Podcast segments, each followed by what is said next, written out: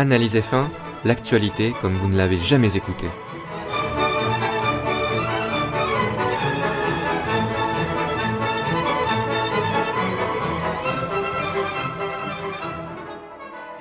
Bonjour à tous et bienvenue dans Analyse F1. La boucle est bouclée pour les ce qu'il ne fallait pas manquer puisque, euh, souvenez-vous, j'avais commencé euh, cette rubrique par un épisode pilote euh, l'année dernière, donc l'épisode consacré à Abu Dhabi 2015, et donc on clôt cette rubrique avec Abu Dhabi 2016, et oui, puisque comme vous le savez peut-être, et si vous ne le savez pas, je vous invite à écouter un podcast que j'avais que j'avais produit à propos de la suite d'analyse F1 et de pourquoi le podcast sera mensuel. Donc euh, ben à partir euh, de maintenant on va dire à partir de du prochain podcast hein, fin décembre hein, ça sera à peu près un, un podcast chaque mois hein, voire deux hein, selon les high speed dating et le temps libre.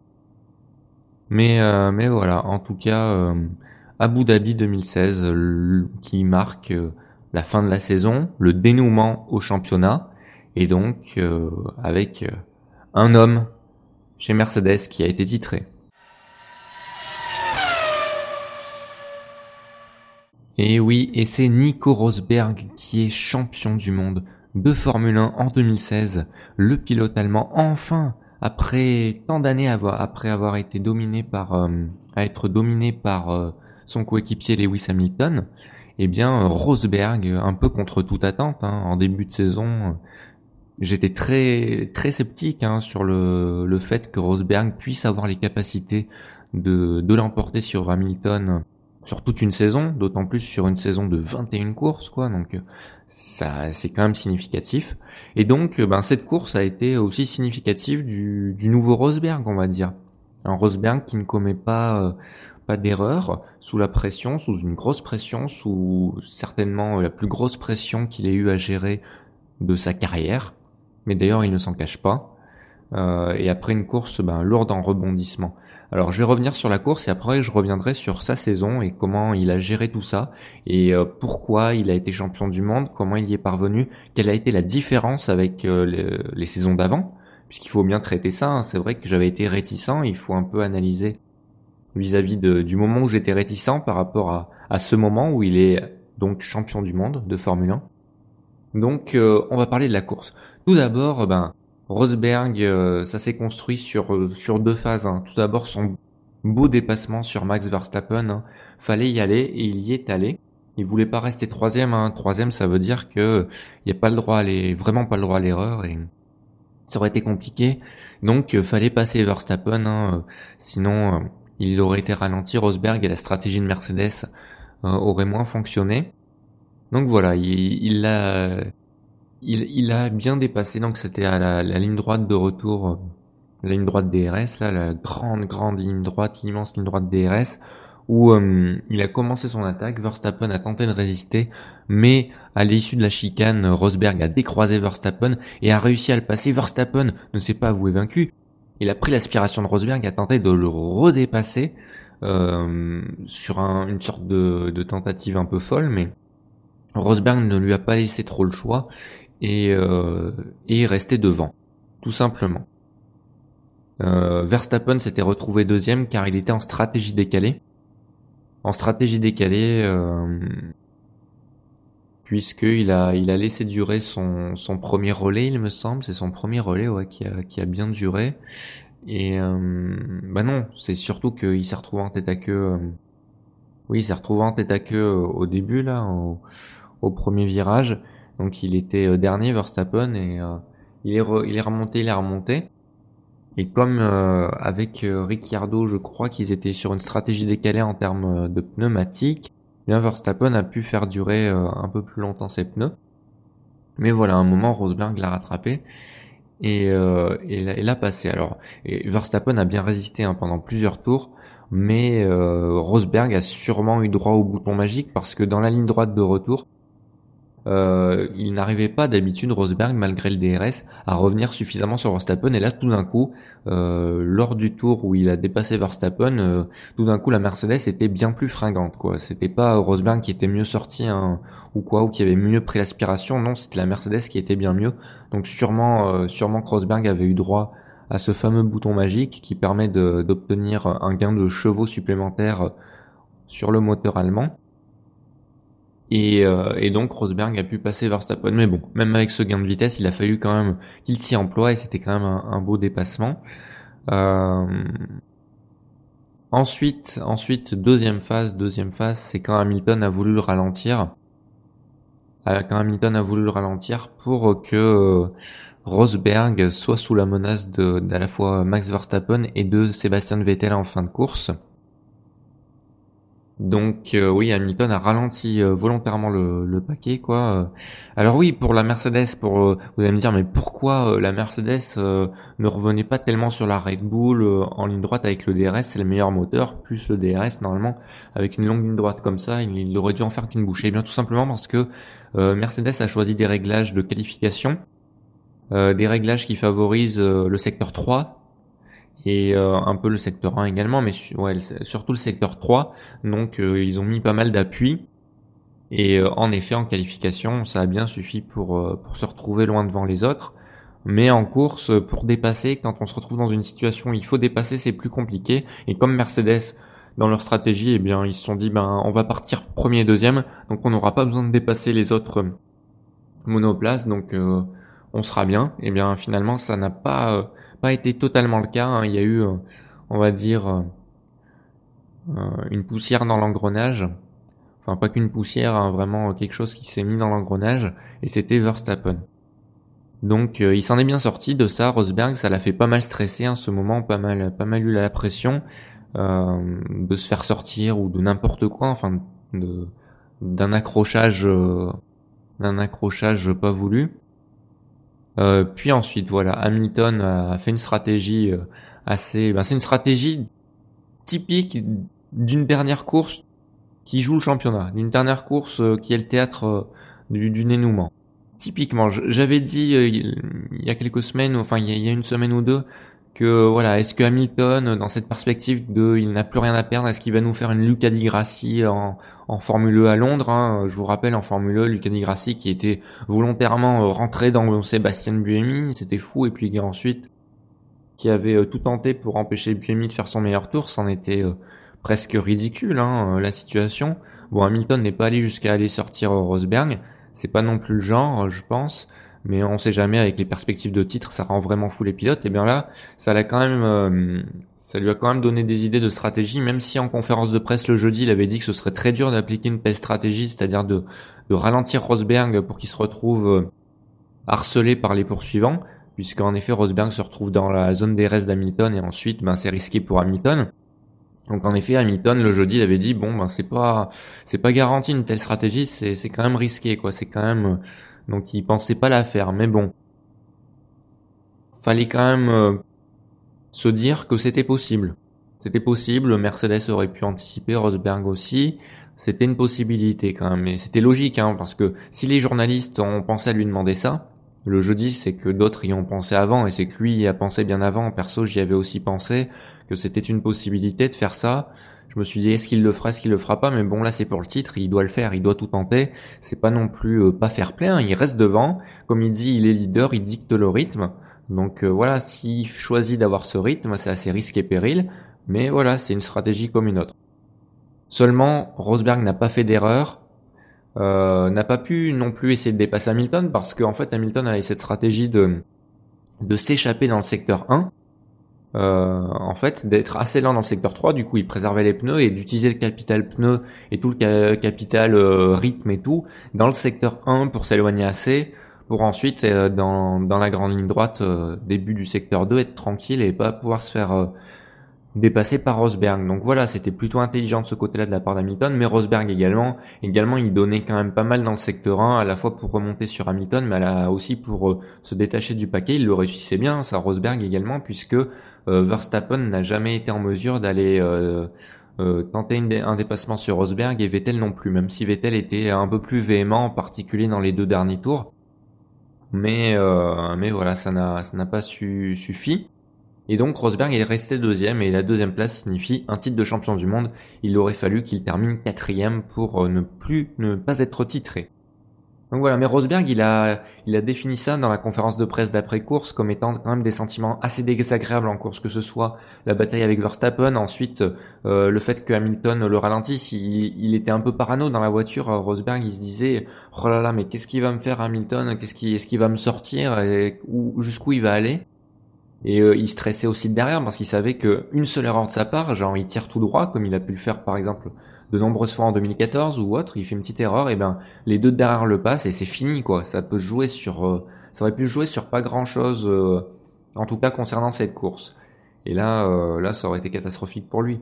mais voilà, il est content que ce soit fini, que ça soit fini Rosberg, il est bien content que la course soit finie, il est bien content que ça se finisse de cette façon. Évidemment, être champion du monde, c'est formidable, surtout euh, obtenir un titre comme ça. Et comme ça, euh, c'est comment? Eh bien, ça s'est joué sur toute une saison. Sur toute la saison, il a fait moins d'erreurs qu'Hamilton. C'est-à-dire euh, au départ notamment, même si au il en a fait quelques-unes au départ, mais très peu finalement comparé à Hamilton, où les erreurs au départ se sont multipliées. Il y en a eu plus de 5 je crois, donc c'est énorme c'est énorme, hein, plus d'une course sur quatre euh, à faire des erreurs au départ, non, ça va pas. Et même quand il y a eu, quand même quand il faisait pas d'erreurs au départ, euh, il y avait un premier virage où il a pu se faire accrocher, notamment en début de saison, je crois que c'est à, à Bahreïn, hein. je crois que c'est à Bahreïn où il se fait accrocher au premier virage. Je suis plus sûr, mais il me semble. Euh, et aussi, Rosberg a été plus fort qu'Hamilton, mais de manière pure, hein, en termes de rythme et tout, à Bakou et à Singapour, où Hamilton était vraiment euh, pas du tout présent, mais Rosberg a été plus fort. Euh, et ensuite, ce qui a fait la différence, c'est que Rosberg n'a pas cédé sous la pression en fin de saison, même s'il l'a ressenti cette pression, hein, il l'a ressenti. Et pourtant, euh, il a appliqué tout au long de la saison une psychologie nouvelle qui l'a aidé à remporter ce titre. Il s'est servi de ses expériences passées, en 2014 notamment, et en 2015 aussi, mais un peu moins, mais surtout en 2014, où euh, il était totalement concentré sur le titre, obnubilé par Hamilton, on le voyait hein, dans ses déclarations et tout. Combien de fois je l'ai, je l'ai dit d'ailleurs dans l'analyse F1, euh, complètement, euh, voilà, ça, il faisait une fixette et du coup ça l'empêchait de, comment dire, de rester à son niveau tout le temps et il faisait pas mal d'erreurs surtout. Hein. En 2014, il a fait beaucoup d'erreurs hein, en Rosberg euh, qui l'a empêché de faire le titre. Du coup, il s'est dit bon, en 2016 je vais faire quelque chose, ça va peut-être pas plaire aux journalistes, aux fans et tout, mais j'ai envie d'être champion du monde, donc je vais, je vais faire un truc, je vais essayer de prendre les courses euh, le plus possible les unes après les autres. Donc ça peut paraître un discours de fouteux hein, qui dit je prends les matchs les uns après les autres, mais là il l'a vraiment fait, il s'est vraiment mis en tête de faire ça, et c'est très dur je pense psychologiquement de faire ça, surtout dans tout ce contexte de la Formule 1, du plus haut niveau de la Formule 1, euh, c'est un des pilotes les plus médiatiques euh, du coup cette saison, hein, Rosberg, donc il, de prendre des courses une à une, de se dire chaque course c'est un événement unique, comme si chaque course c'était le Grand Prix de Macao, tu vois, ou euh, chaque course c'était les 24 heures du Mans, vraiment un événement unique sur lequel il va se concentrer et il va essayer de le remporter, comme si chaque course était un championnat différent. C'est un peu ça. Il a réussi à faire ça, parce que cette saison on l'a vu beaucoup moins faire d'erreurs. Il y a que vraiment, il y a deux courses qui ont été ses points faibles, gros points faibles. C'est Monaco, je pense, et euh, et surtout le Grand Prix d'Autriche Grand Prix d'Autriche où il craque. Il, craque même si euh, il a eu des problèmes de frein, il craque quand même hein, sur l'action qu'il fait. Euh, mais voilà, Monaco parce que sous les conditions mouillées c'est pas le plus fort et à Monaco faut ramener la voiture donc il était plus en mode gestion et en Autriche ben, pour ce que j'ai dit l'accrochage assez bête. Je devrais citer Barcelone également. Barcelone euh, où, ouais où il est il est euh, en partie fautif de, l'accrochage dans, dans le premier tour. Euh, et aussi en fin de saison, en fin de saison, il a été moins bien en termes de rythme, mais il restait deuxième, donc c'était pas des grosses erreurs. Hein. Euh, en fin de saison, surtout les deux dernières courses, on sentait que le championnat, voilà, là, il était oppressant. Hein. La lutte pour le championnat, c'était oppressant. Il ne pouvait pas s'en s'en défaire malgré son, son mode de pensée, de prendre les courses une à une. Euh, forcément les deux pendant les deux dernières courses il pense au championnat. D'ailleurs il l'a dit il l'a avoué hein, dernièrement en interview.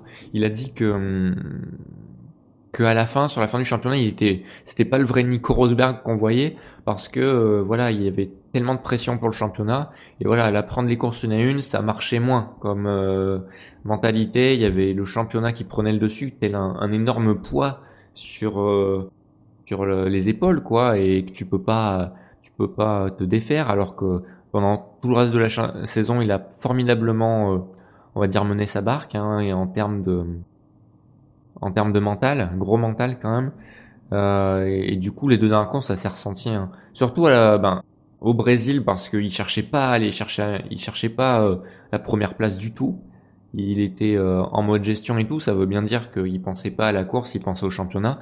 Et à la dernière course, vraiment, où il a connu vraiment des moments désagréables et ça aurait pu lui mettre, enfin, le, lui faire faire une grosse erreur. Surtout qu'il a bien avoué que voilà, c'était très désagréable pour lui, des sentiments désagréables, euh, une grosse pression. Ça, je l'ai déjà dit, mais il faut le redire. Et, euh, voilà, le championnat était en jeu. Et heureusement ça c'était que sur deux courses. C'était que sur deux courses. Et euh, voilà, mais tout le reste de la saison, très bien, très bonne gestion. franchement, c'est ça qui lui manquait, c'est ça qui lui manquait. C'est pour ça que j'étais réticent avant le début de la saison et que je l'avais dit plusieurs fois. J'avais dit à Nico Rosberg champion du monde j'ai des gros doutes quand même, je m'en souviens, je disais ça, et je disais, à mon avis, Hamilton, il sera au-dessus. Voilà. S'il y a une lutte entre les deux, Hamilton sera au-dessus. Mais, euh, mais Rosberg, voilà, il m'a fait mentir parce que il a, il a appliqué quelque chose de nouveau. Je n'y croyais pas trop au début à cette psychologie de prendre les courses les unes après les autres. Je me suis dit non, il peut pas faire ça. Euh, c'est obligé qu'il pense au championnat. Bah oui, tout au long de la saison, il a dans un coin de l'esprit, il avait le championnat mais euh, il a réussi à mettre une grosse partie de son esprit sur chaque course, tout simplement, sans penser au championnat, et c'est très fort, et euh, c'est une sorte de thérapie même de faire ça, parce que, voilà, de se le répéter, de le répéter publiquement. Alors certes, les journalistes font un peu la gueule d'avoir euh, à chaque fois les mêmes phrases, les mêmes réponses à chaque course, tout le temps, au moins sur cinq interviews dans le week-end, il disait ça, Rosberg. Euh, les fans aussi peut-être euh, n'aimaient pas trop ça, euh, d'entendre ça, mais bon, euh, c'est une bonne méthode et ça a fait ses preuves, la preuve. Donc chapeau à Nico Rosberg, bravo à lui. après voilà, il faut bien se dire que être champion du monde, ça veut pas forcément dire être plus rapide que que, que son rival et on l'a bien vu. On l'a bien vu quand Hamilton et quand les deux sont à leur niveau, quoi, à leur meilleur niveau, Hamilton est plus rapide que Rosberg, c'est clair. Là, les les dernières courses nous l'ont nous l'ont bien montré hein, que Hamilton soit capable déjà que Hamilton puisse appliquer une telle stratégie en course, c'est-à-dire de de choisir. Il a le choix, c'est-à-dire il avait le choix de s'échapper ou le choix de de, de retenir Rosberg. D'avoir ce choix-là, c'est une marque de domination quand même en termes de rythme, en termes de compétitivité. Et voilà, c'est très fort de la part d'Hamilton. Bon, euh, au Brésil aussi impérial, les courses d'avant aussi, euh, il était bien au-dessus. Donc euh, ouais, je pense qu'à leur meilleur leur meilleur niveau, Hamilton est plus rapide que Rosberg, mais un championnat ne se joue pas que sur la rapidité. C'est bien beau d'avoir du talent, mais si t'en fais de la merde, eh bien ce qui en ressortira, ça sera toujours de la merde. Enfin, voilà, je caricature, mais ce qu'a fait Hamilton cette saison, c'était pas c'était pas vraiment le top hein, euh, en termes de départ. Euh, c'était vraiment pas top. Euh, alors il a eu des soucis, certes. Il a eu plus de soucis mécaniques que Rosberg, mais ça, pour moi, c'est pas une excuse valable quand à côté tu fais X départ mauvais et que tu perds XX points au championnat sur ça. Non, Hamilton, il, il doit se, il doit se dire que c'est pour ça. Mais d'ailleurs, au fond de lui, il sait que c'est pour ça, je pense. Même si dans les médias dernièrement, il, mentionne sa malchance au niveau de, la mécanique, mais à mon avis, c'est son ego qui parle. Il peut pas dire autrement parce qu'il a déjà précédemment avoué à demi mot que c'était de sa faute. Euh, rappelez-vous, il y a quelques grands prix quand il a dit, je crois que c'était avant le Grand Prix d'Austin ou avant le Mexique, je sais plus, où euh, où il avait dit que, je crois que c'est avant Austin avant Austin où il a dit qu'il s'était entraîné vraiment beaucoup au départ. Donc voilà, tout est dit. Quand tu, quand Hamilton dit ça, ça veut bien dire qu'il y avait un problème au, il y avait un problème de sa part au niveau de la procédure de départ, au niveau des réglages et tout. et euh, au niveau du, décollage aussi, enfin du vraiment tout ce qui concerne le départ et qu'il fallait travailler dessus. Hamilton a travaillé dessus, ça s'est ressenti en fin de saison, voilà, donc euh, il y a bien eu faute de, de sa part. Et mais après voilà, comme il l'a déjà avoué à demi mot et qu'il a fait le boulot, maintenant il va plus dire que qu'il y a eu ça, il va pas avouer de nouveau une de ses faiblesses. Comme je vous l'ai dit, les pilotes de Formule 1, ils vont très peu avouer leurs faiblesses. Hein. C'est très dur hein, pour un pilote de F1 de faire ça, notamment un pilote de ce calibre. Euh, il l'a déjà fait, on va dire, donc il va pas le refaire. Là, c'est voilà, il, pour lui, ça va être la malchance, mais de toute façon, ça sert, ça se retrouve dans l'histoire de la Formule 1, ce genre de choses. Euh, je me souviens, il y a 10-15 ans, c'est toujours les mêmes choses avec euh, euh tel pilote a été euh, malchanceux, j'ai été malchanceux cette année, j'ai eu trop d'abandon, sinon j'aurais pu être titré, etc. Mais ça, on le voit tout le temps dans toutes les disciplines. Seulement, voilà, il faut regarder plus loin. Certes, le pilote dit ça, mais au fond de lui, à mon avis, il sait que ce n'est pas totalement ça, sauf s'il est vraiment, vraiment trop, euh, on va dire, égocentrique et tout, et qu'il refuse de voir la vérité. Mais je pense pas que ce soit le cas d'Hamilton. Et voilà. Et et en tout cas, euh, en tout cas, voilà, une, belle bataille. Euh, il y a eu une seule grosse bataille, on va dire, entre les deux, enfin deux c'est quand même euh, Grand Prix d'Autriche, selon moi. Très bon. Très très bon, même si ça s'est fini en accrochage, c'était bien tendu comme on aime. Et évidemment, euh, le Grand Prix d'Abu Dhabi, qu'on a eu que deux, on va dire, luttes intenses entre les deux. Euh, bon, avec évidemment au dernier Grand Prix en point d'orgue le championnat. Mais voilà, c'était sympa et puis ça se jouait aussi un peu à distance. Bon, il en faut des courses où ça se joue à distance. Évidemment, on veut plus que hum, que ça se joue en piste, mais voilà, quand on sait que Hamilton, quand il, il fait pas d'erreur et tout, il, bah, il est plus rapide que Rosberg. Euh, quand Hamilton n'est pas là, il est vraiment pas là et Rosberg, ben, il fait le boulot tout simplement. Il pas d'erreur cette saison, quelle, enfin très peu, quelques-unes, mais beaucoup moins qu'Hamilton.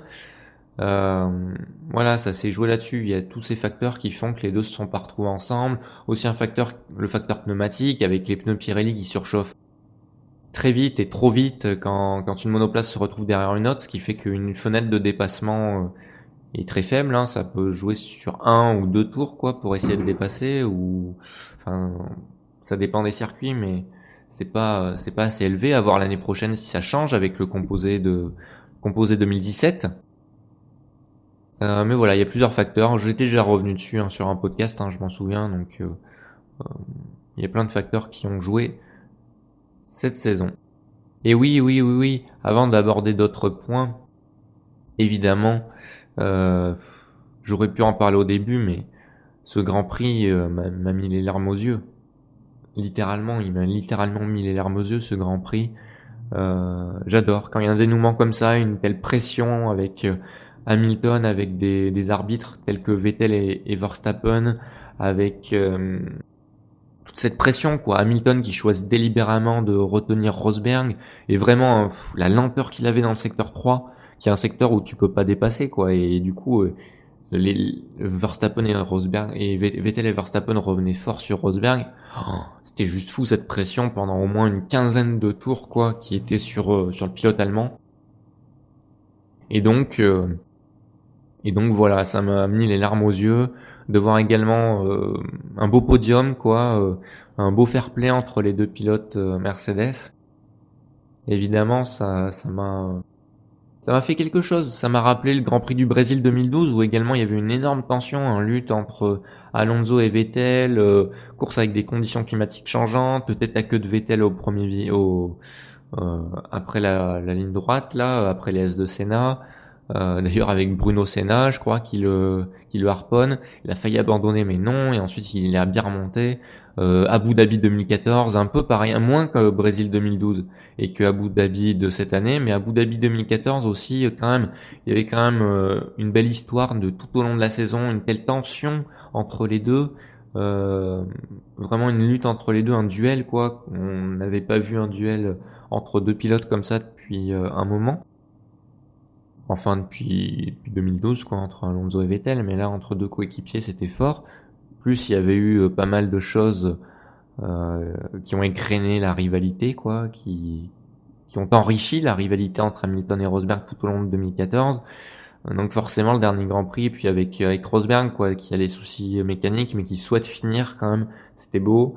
Hamilton qui remporte son titre après être après avoir changé d'écurie l'année d'avant et tout. Euh, vers le projet Mercedes. Voilà, il y avait tout ça. Et cette saison, évidemment, euh, avec Rosberg qui remporte le titre, c'est beau, c'est beau, c'est beau, c'est un beau dénouement, franchement. Et ça, régulièrement, on a quand même des des, des démonstrations que la F1 nous procure encore des émotions. Et voilà, quand je dis vivons notre passion, c'est aussi ça, c'est vraiment laisser parler ses émotions, quoi. Pas, euh, voilà, la, la, course parle pour elle-même, mais nous nous transmet ses émotions, l'histoire avec toute l'histoire qu'il y a derrière, l'histoire d'une saison, l'histoire de, de carrière qui se croisent, de carrière Hamilton-Rosberg. Enfin, c'est c'est magique. Les deux, ils étaient hyper potes. Euh, il y a très très longtemps dans le karting quoi depuis le karting Rosberg a toujours été battu par Hamilton depuis les saisons les saisons de karting. C'est voilà, il y a, tout ça plus euh, le contexte de cette saison, le contexte des dernières années.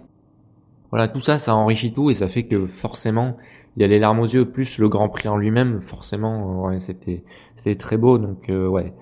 Ouais, franchement, euh, j'ai eu du mal à, j'ai eu du mal à, à, retenir mes larmes, quoi. C'est et j'imagine comment c'est quand t'es dans un baquet et que t'es toi-même pilote, quoi. C'est quand moi, spectateur, passionné, qui parle de F1, podcasteur F1. J'ai ces émotions, je me dis qu'en tant que pilote et ça doit c'est juste c'est juste fou quand t'es dans ce paddock quoi euh, dans ce microcosme de la F1 euh, et de voir la réaction de Rosberg après la course quoi très ému quoi aux, larmes vraiment euh, c'était gros soulagement quoi gros soulagement pour lui. Et euh, grosse fête après hein, vraiment. Voilà il est temps d'aborder d'aborder d'autres points maintenant de ce Grand Prix. Et je vais en aborder seulement un seul, seulement un seul. Il s'agit de, de Jenson Button, très brièvement, qui a couru sa dernière course euh, en F1, euh, très vraisemblablement à Abu Dhabi. En tout cas, lui, il a dit que dans son esprit, il courait cette course comme si c'était la dernière, quoi. Après, il ne s'exclut pas de changer d'avis dans un an voilà, peut-être que on sait jamais, il aura toujours des contacts avec des pilotes de F1 cette saison, il, sera toujours euh, membre de McLaren, donc euh, il va pouvoir voir si les F1 de 2017 valent le coup, si elles sont si euh, si bien que ça. Et ben si jamais elles sont si bien que ça, comme il a un contrat McLaren en 2018, bah, il pourra choisir de revenir hein, s'il si, veut. Hein. et puis peut-être pas chez McLaren. Hein. À mon avis, un pilote du calibre de Button retrouve vite un baquet. Hein. Retrouve vite un baquet où il veut, quasiment où il veut. Donc, euh, si tant est qu'il y ait de la place, évidemment.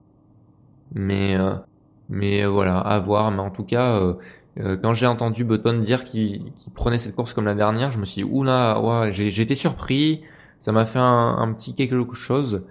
Puisque dans les années 2000, c'était un de mes pilotes favoris. Et oui, très tôt d'ailleurs, dès son époque Baronda, avant qu'il inscrive même son premier podium, j'avais vu le potentiel qu'il pouvait avoir. Euh, j'étais jeune, mais j'avais quand même euh, vu ça et je savais qu'il pouvait faire des, des, grandes choses. Quoi, j'attendais juste une chose, c'est qu'il ait une voiture à la hauteur de son talent. Euh, et puis même avec Baronda, il a pu démontrer des choses. Enfin bref, de voir Button partir, ça fait quelque chose. Et euh, je m'y attendais pas. Je pensais qu'il était plus dans l'optique de revenir vraiment en 2018. Mais non, il est dans l'optique là pour l'instant d'aller voir ailleurs. Faudra voir. Moi, je suivrai l'année prochaine s'il va en rallycross pour sur les traces de de son défunt père ou euh, s'il fait d'autres trucs, euh, bah, moi je suivrai Massa aussi. Hein. S'il va dans d'autres catégories, je, je suivrai leur parcours de près ou de loin, ça dépend. Dépend du temps libre que j'aurai, mais ouais, je suivrai en tout cas, ça c'est sûr, c'est obligé. Donc voilà, Jenson Button, dernière course en F1 malheureusement qui s'est soldé sur un abandon euh, après pas beaucoup de tours. Je crois qu'il a même pas fait la moitié de, du Grand Prix. Enfin bref, il a dû abandonner. Et bon, c'était, il était assez déçu, mais bon, euh, au final, il retient juste, ben, c'est le fait que que, voilà, d'avoir pu conduire une F1 euh, une dernière fois. Après, ça, qu'il ait abandonné, ça fait partie du jeu. Hein. Il connaît la F1, il connaît la F1, hein. il connaît les abandons et tout, donc forcément, forcément, c'était c'était sa dernière course, comme Massa, dernière course. Massa Button, hein, deux époques quand même. Hein. Une époque qui commence à, céder sa place à une autre. Hein. Et oui, oui, oui, une génération qui nous quitte quand même. Ah là, Massa Button, c'est quand même pas mal d'années en F1, beaucoup de grands prix, euh, quand même des victoires, un titre de champion du monde pour Button. Euh, ouais, c'est c'est quand même deux, bons pilotes quoi. Enfin Massa, ça reste un bon pilote sans plus ces dernières années. Il reste euh, fiable, solide, mais bon, pas euh, pas très bon. Button, ça reste un très bon pilote. Hein. Je pense que il a pas tellement baissé de niveau. Bon, cette saison, Alonso l'a bien dominé quand même, mais avec une McLaren pas euh, pas très performante encore une fois. Donc est-ce que c'est euh, est-ce que c'est non plus est-ce que c'est euh, fiable de dire que Button a été vraiment dominé par Alonso? Bon, oui, il a été dominé, mais bon, c'est pas c'est pas grave. Hein. Ces dernières années, il a fait le taf généralement chez McLaren. Il n'y a pas de souci là-dessus. Et voilà, ce sera à Van Dorn d'assurer la relève la saison prochaine. Et oui. Et oui, oui, oui. Et voilà, c'est la fin de ce podcast. Hein. Je vous remercie de l'avoir écouté. Donc euh, un podcast bien, euh, beaucoup consacré évidemment euh, ben, au dénouement au championnat. J'ai pas abordé 10 000 points, ça c'est sûr. Fallait que j'aborde en priorité et quasi exclusivement le dénouement pour le titre. Et voilà, bravo Nico Rosberg pour ce titre de champion du monde. encore une fois, je veux, avant de clôturer ce podcast, voilà, je rappeler le fair play entre les deux qui existe. Euh, parce que même si Hamilton dit qu'il a été malchanceux, il quand même il félicite Rosberg et il, c'est pas de la communication, c'est pas juste de la communication. Il dit qu'il est fier de lui, de ce qu'il accomplit dans sa vie en tant qu'homme, en tant que pilote. Euh, voilà, il l'a rappelé sur les réseaux sociaux avec une photo lourde de sens, quoi, avec les deux qui sont au karting dans leurs jeunes années et euh, où il dit Hamilton, euh, à l'époque on disait qu'on avait qu'on avait ce rêve d'être, on avait tous les deux ce rêve d'être champion. Maintenant, on est tous les deux champions. Donc voilà, et euh, il le félicite. Euh, Rosberg également, qui a fait, qui a félicité Hamilton, euh, qui a dit que voilà, il a fait une, très bonne saison et que voilà, et, il l'a félicité tout simplement pour sa saison et tout. Je pense que même si les deux, d'ailleurs, ils sont beaucoup plus, comment dire, quand on leur pose des questions sur leur rivalité cette saison, tout au long de la saison, ils ont été de plus en plus ouverts à la discussion à propos de ça envers les médias. Et euh, notamment, ils ont, par rapport au fait qu'ils se respectent, ils ont dit voilà, c'est tendu.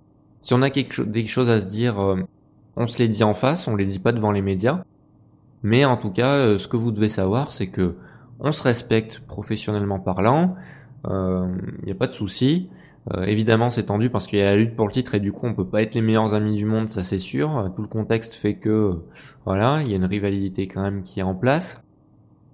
Et, euh, et comment dire?